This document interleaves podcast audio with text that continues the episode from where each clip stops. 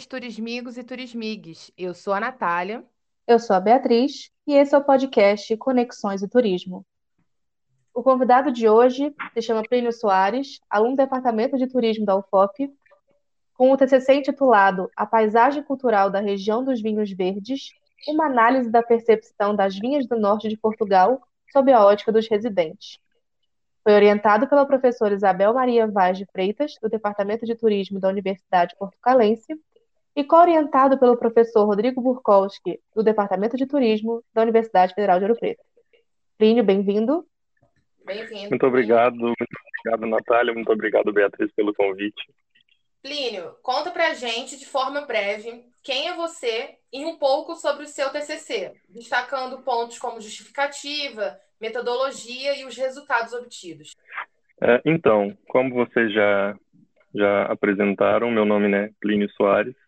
Meu TCC ele teve como base as vinhas do norte de Portugal, é, que são consideradas é, um, um marco identitário da região para os residentes. E aí ele trabalha mesmo nessa questão da análise da percepção das vinhas, né, que configuram a paisagem do norte de Portugal, é, sob a ótica dos residentes. E aí, nesse trabalho, a gente buscou identificar a alteração, qual é o impacto da alteração né, das vinhas tradicionais para as vinhas modernas, com a mecanização da, da vindima, a vindima que é o processo de, de, de, colheita, cultivo e colheita das vinhas, e o que que os moradores é, achavam, percebiam dessa, dessa mudança, se ela era positiva, se era negativa. Foi basicamente nesse, nesse sentido a, a minha pesquisa, o meu trabalho.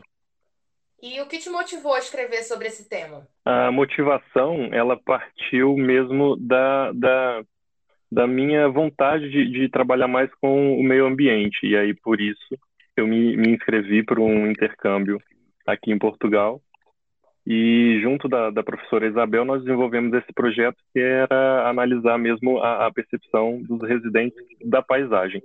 E aí o que acontece? A minha motivação foi de, até o quinto período na UFOP, não ter tido contato com o meio ambiente, com a área do meio ambiente que é muito importante para a gente. Então, começou por aí é, a minha motivação.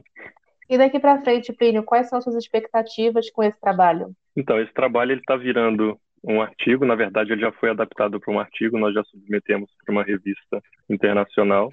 Agora está no processo de, de, de, análise e aprovação, aqueles trâmites científicos. E parte dele também está é, é, tá sendo usada para uma possível entrada no mestrado aqui em Portugal, na área de, de landscape, patrimônio. Excelente. E nesse cenário que a gente está vivendo hoje, pandêmico, né? Qual foi a sua maior dificuldade durante a escrita que você encontrou? O meu trabalho ele não foi desenvolvido dentro do cenário pandêmico. A gente, a gente começou a, a, a delinear como é que o trabalho seria construído já no início de 2019. A gente não estava vivendo pandemia nem nada, então a pandemia não teve nenhum impacto no meu trabalho. A, a pesquisa de campo ela foi realizada toda dentro do ano de 2019. Tudo isso foi uh, foi realizado pré-pandemia. Já para finalizar, né, se você puder indicar o seu top 3 materiais cruciais para a escrita da monografia, seja artigo, livro, série, música. Uh, então, os três trabalhos que foram cruciais e que nortearam o, a minha pesquisa são os três que eu, que eu vou citar agora, que é a Paisagem Cultural e Patrimônio, que foi um trabalho feito para o IFAM, do Rafael Winter Ribeiro, um trabalho de 2007, e em seguida uh, foram dois trabalhos da Ana Lavrador e do Jorge Rocha que vão tratar da questão da paisagem do, dos vinhos verdes, né? Que vão tratar da questão da identidade que está ameaçada uh, e, e, da representação dessa, dessa região para o país, né? A nível nacional. Então, os trabalhos da, da, da Lavrador e do Rocha são a região demarcada dos vinhos verdes, uma paisagem e uma identidade ameaçada, e The Role of Landscape in the Representation of Portuguese Wine Production Region. Esses três trabalhos foram os trabalhos assim que eu mais me debrucei na construção uh, do meu trabalho. Lili, muito obrigada pela sua participação. O podcast agradece compartilhar com a gente sobre o seu TCC com os demais ouvintes. Eu é que agradeço pelo convite e sucesso com o podcast.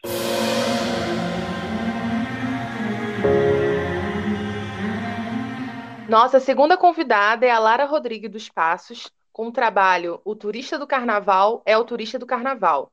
Percepções dos impactos durante o Carnaval de Ouro Preto, Minas Gerais. Ela foi orientada pela professora Kelly dos Santos Alves, do Deturo FOP, e co-orientada pelo mestrando em Sustentabilidade Socioeconômica Ambiental pela UFOP, Wellington Ribeiro Aquino Marques. Bem-vinda, Lara.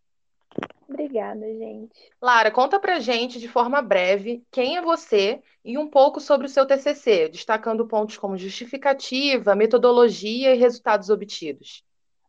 Bom, eu me chamo Lara Rodrigues dos Passos, atualmente ainda não estou formada, tenho uma iniciação científica para apresentar, mas oitavo período do curso de turismo da UFOP.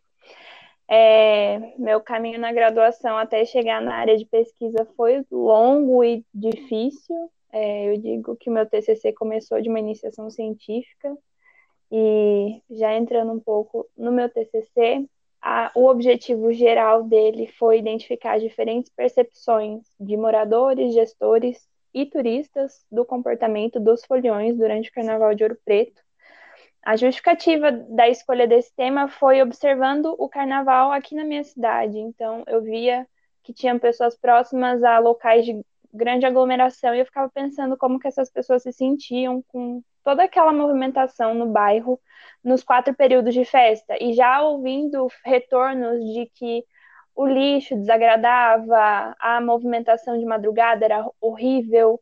Então, eu pensei isso num aspecto ouro preto, levando em conta que ali o espaço Folia, né, o centro de convenções, fica muito próximo a bairros muito residenciais, né, o Pilar, o Rosário, também o centro que já ocorria, ocorre ainda o carnaval ali nas ruas, então eu pensava de que maneira esses residentes enxergavam e em um contraponto como que os gestores também enxergavam, porque uma coisa é morador, outra coisa é quem gere e também quem participa, né? Quem participa, por vezes, não tem muito esse contato ou essa necessidade de entender o lado do residente.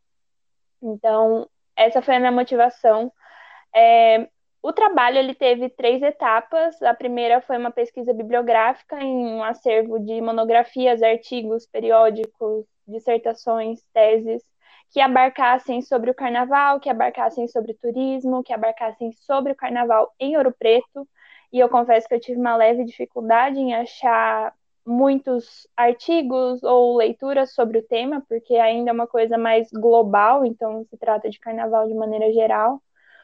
É, logo em seguida, na minha parte de pesquisa, eu fiz entrevistas semi-estruturadas em que eu pude aplicar com dois moradores que já fizeram parte de associações dos bairros e eu pude aplicar com três gestores de secretarias do turismo e de cultura e patrimônio. As entrevistas elas contam com cinco perguntas, porém elas são diferentes entre si, então não daria para comparar, apenas para entender o que cada um vê. E para os turistas eu busquei fazer um formulário para atingir a maior quantidade possível, né? Uma vez que a gente está online, e eu posso encontrar essas pessoas em grupos de Facebook, WhatsApp, grupos de República. Então, foi isso que eu fiz. Eu disseminei o, o formulário por três semanas em todas as redes sociais possíveis. Contei com o apoio de páginas de, Insta, de Instagram que divulgaram para mim também. E de resultados, eu obtive alguns que eu já tinha em mente, assim, que poderiam ser. Então, os moradores e os gestores mostraram, uma preocupação muito maior com os impactos de uma maneira ampla. Eles puderam me descrever impactos muito além do óbvio dos impactos. Eles trouxeram questões sociais, culturais, de respeito à comunidade, mas também trouxeram trocas positivas que eles já vivenciaram com os turistas e os feedbacks positivos que eles receberam de turistas é, eu também obtive uma relação meio que conflituosa entre moradores e turistas, porque os moradores me relataram que, por vezes, o comportamento dos turistas no local se dá de maneira pre predatória. Já os turistas observam contato com os residentes de maneira pessoal e benéfica. Então, é uma visão que eu não sei se eu poderia expandir mais uma possível um possível mestrado ou doutorado, mas entender esse conflito de, de visões, né? Entender como que o pessoal que mora lá observa de uma forma e o turista que está lá praticando, vivendo o carnaval, não observa dessa mesma maneira. E quais suas principais expectativas com esse trabalho? Bom, eu confesso que ele me abriu possibilidades de pensar pesquisas, né? Então, eu tenho a pretensão de fazer publicações a partir do TCC. Como eu estudei os impactos de maneira ambiental, cultural, social e cultural, eu tenho aí pelo menos uns dois ou três artigos para publicar em cada, cada área.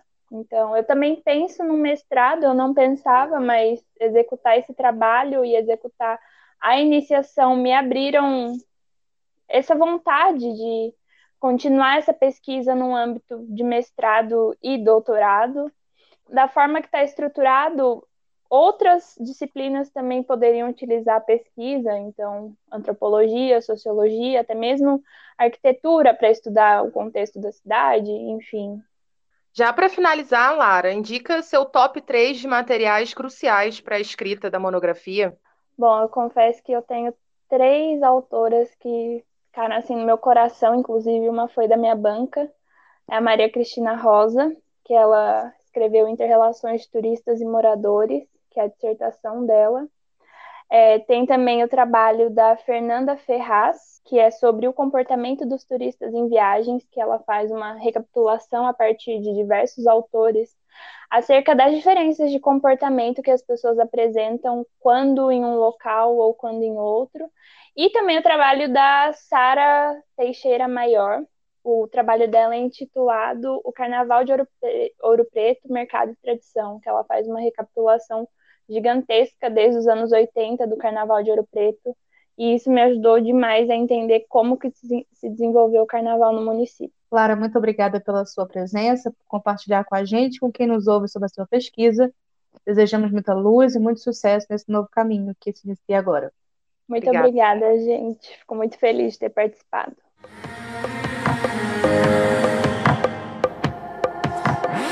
Momento, conversamos com Wesley Souza Dias Soares, com a monografia Ouro Preto, 80 anos de patrimônio, os desafios da reflexividade em uma cidade protegida, orientado pela professora Luana Mello, do Deturo FOP. Bem-vindo, Wesley. Obrigado, gente. Boa tarde, boa noite, bom dia. Wesley, por gentileza, fala quem você é e um pouquinho sobre o seu TCC. Bom, meu nome é Wesley, eu sou aluno do oitavo período, estou concluindo aí a graduação. É, sou vice-presidente atualmente, né, até a próxima troca de gestão do CATU, o FOP. É, hoje eu sou servidor público municipal aqui da minha cidade, Santa Bárbara. Não estou atuando ainda diretamente né, com turismo. E fala um pouquinho sobre o seu TCC. O meu, a minha monografia, né, eu quis trazer sobre os 80 anos né, de patrimônio da cidade de Ouro Preto. O que motivou essa pesquisa foi que, nesses anos, sempre me incomodei um pouco com o fato de estar presente em uma cidade onde que tem um acervo patrimonial muito grande e ver a população não tão é, presente né, nesses espaços. Então, um dos motivos que me motivou a pesquisar mais, a entender né, a relação da população com o seu patrimônio, com o seu bem, e por que, que as pessoas não frequentavam tanto os seus bens patrimoniais. A, a, ideia foi de analisar a trajetória dos 80 anos de Ouro Preto como patrimônio, demonstrando como as primeiras escolhas e decisões lá do eixo colonial e a ideologia do SFAM e do IFAM né, criaram esses problemas de reflexividade. Por quê? Porque vivenciando a cidade de Ouro Preto como eu vivenciei no tempo de graduação, me preocupando e querendo entender o motivo que levou a cidade, a desconexão entre a população e o seu patrimônio, é, e lendo, pesquisando, é, fazendo algumas disciplinas, inclusive os professores que foram partes da minha banca, né, como a professora Raíssa e a doutora Maria do Carmo, isso me motivou a fazer essa pesquisa. Então, assim, a ideia central do, do meu trabalho, o objetivo dele é fazer essa análise, essa trajetória dos 80 anos de Ouro Preto como patrimônio, e demonstrando como as primeiras escolhas e decisões do eixo colonial e a ideologia do SFAM e do IFAM afetaram, causaram problemas de reflexividade, e que veio contribuindo para as conexões entre os moradores e o patrimônio, a ideia central. É uma das formas de alcançar esse resultado seria a pesquisa metodológica de campo, principalmente, o que não pôde ser feito é, devido às circunstâncias da pandemia. Tive que adaptar a outros modos, a outras formas de chegar ao resultado esperado. Acabei falando também no meu trabalho sobre a patrimonialização de Ouro Preto e os impactos que isso causa na comunidade. Eu trago nesse trabalho questionamentos sobre o envolvimento, sobre a democratização, sobre é, o dar voz à comunidade nesses processos participativos. E os resultados né, que foram identificados foi a grande necessidade de maior envolvimento por parte do município e dos órgãos ligados ao patrimônio para ampliar a abrangência e efetividade das ações dos projetos existentes no município hoje, é, ligados à educação patrimonial, né, que, vem, que promovem o maior envolvimento e a consciência dos moradores com relação ao seu patrimônio. E a conclusão né, que se pode tirar é que esses projetos conseguem atingir os objetivos propostos, mesmo com todos os obstáculos que dificultam sua abrangência. E quais são suas expectativas daqui para frente em relação ao seu trabalho? Pois bem, esse trabalho ele, ele vai ser um grande divisor assim, na, na minha carreira profissional futuramente. Apesar de não estar trabalhando atualmente com turismo, muito menos com patrimônio, esse trabalho me deu mais motivos para tentar, para poder aprimorar os meus estudos futuros nessa, nessa, nessa área, nesse setor. Então, eu pretendo né, desenvolver mais trabalhos voltados para esse campo e futuramente pretendo é, ingressar, fazer uma pós, um mestrado na área de turismo e patrimônio.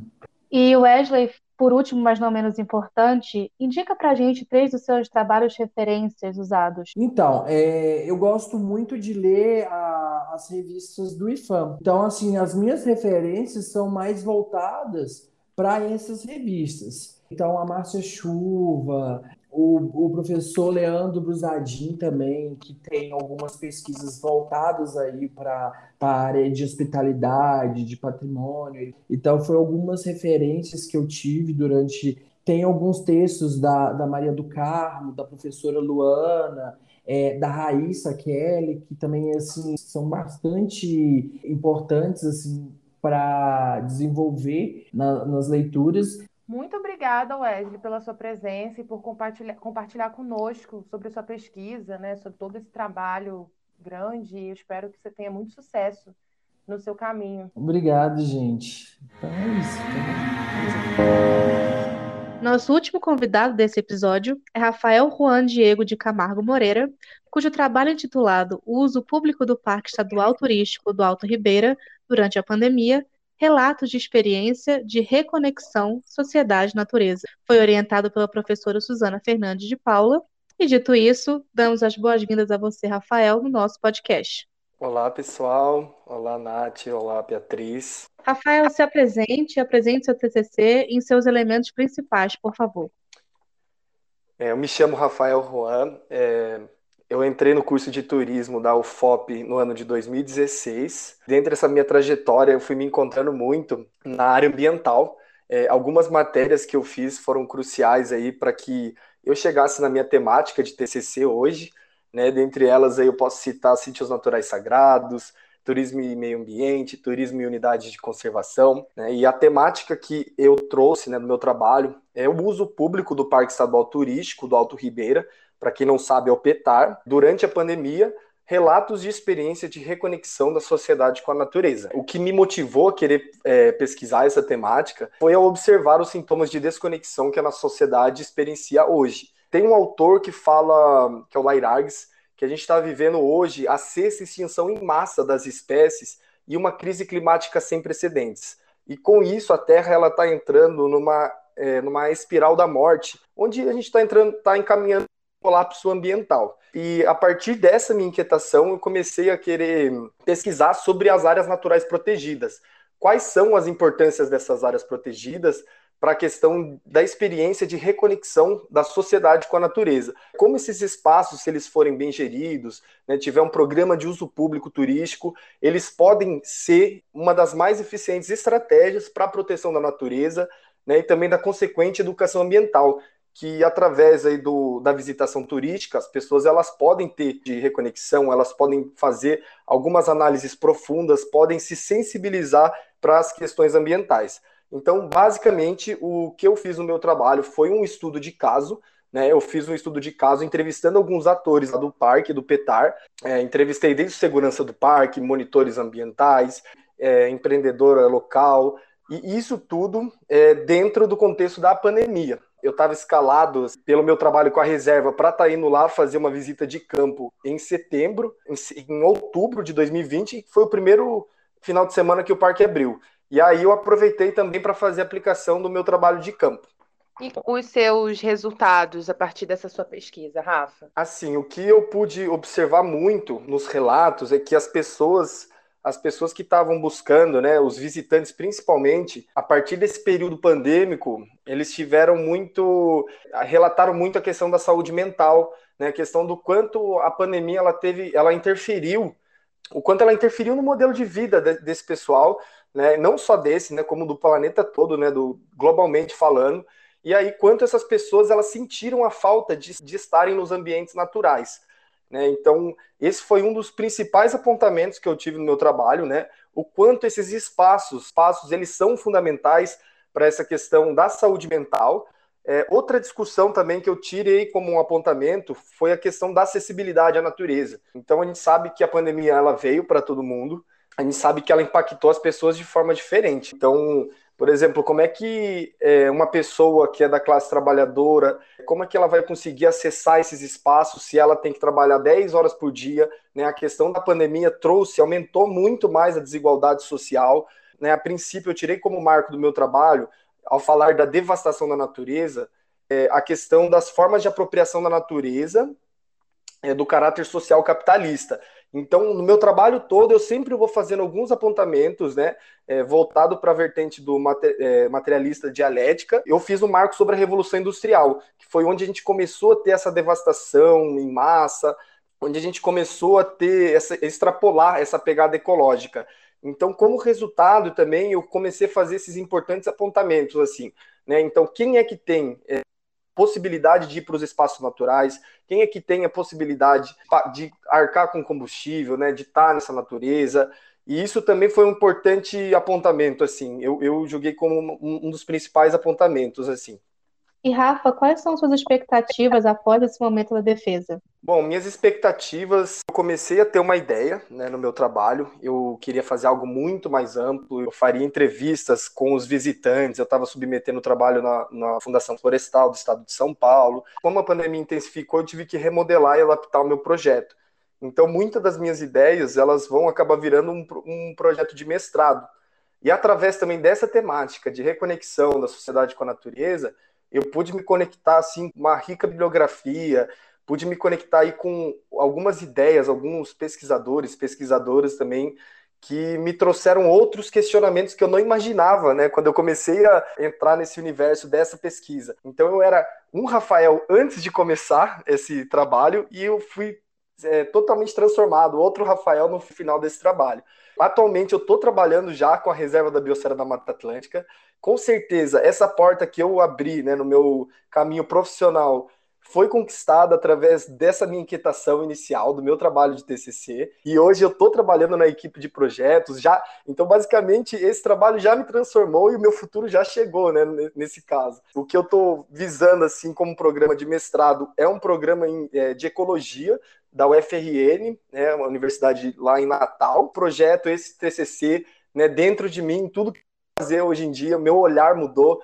Né? Então, não só no futuro, no presente, eu acho que eu fui bastante bastante impactado assim com a, com a minha pesquisa. Rafa, é, quais foram ou qual foi, né, os maiores desafios durante o seu processo de escrita e de pesquisa? Minha, meu maior desafio, sim, foi conciliar minha escrita com as demandas de trabalho, nos momen num momento de muitas incertezas, né, pela, dado pela situação pandêmica. Então, a gente sabe como é. Inclusive, eu citei no meu, nesse meu trabalho também a Sociedade do Cansaço, o RAM, a Sociedade do Consumo, do Bauman, né? Então a gente está vivendo uma era da informação que a gente vive nessa questão da produção, produção, e em concomitância a isso, a gente está no momento pandêmico, a gente estava no momento onde tem dias que você acordava e não, não queria ligar a tela do seu computador. Então, muitas vezes eu não conseguia produzir, sentava para escrever e a minha temática falando sobre saúde mental, mas precisando cuidar da minha saúde mental, precisando dar dois passos para trás para eu conseguir abordar a saúde mental no meu trabalho. Então, acredito que esse foi meu maior desafio. É, durante os trabalhos de campo também, o que eu tive bastante dificuldade foi na questão de adaptar o meu trabalho, né? Porque eu fiz um trabalho de campo num período em que a gente estava totalmente em pandemia, né? Isso aí me deixou um pouco receoso, eu também fiquei com medo.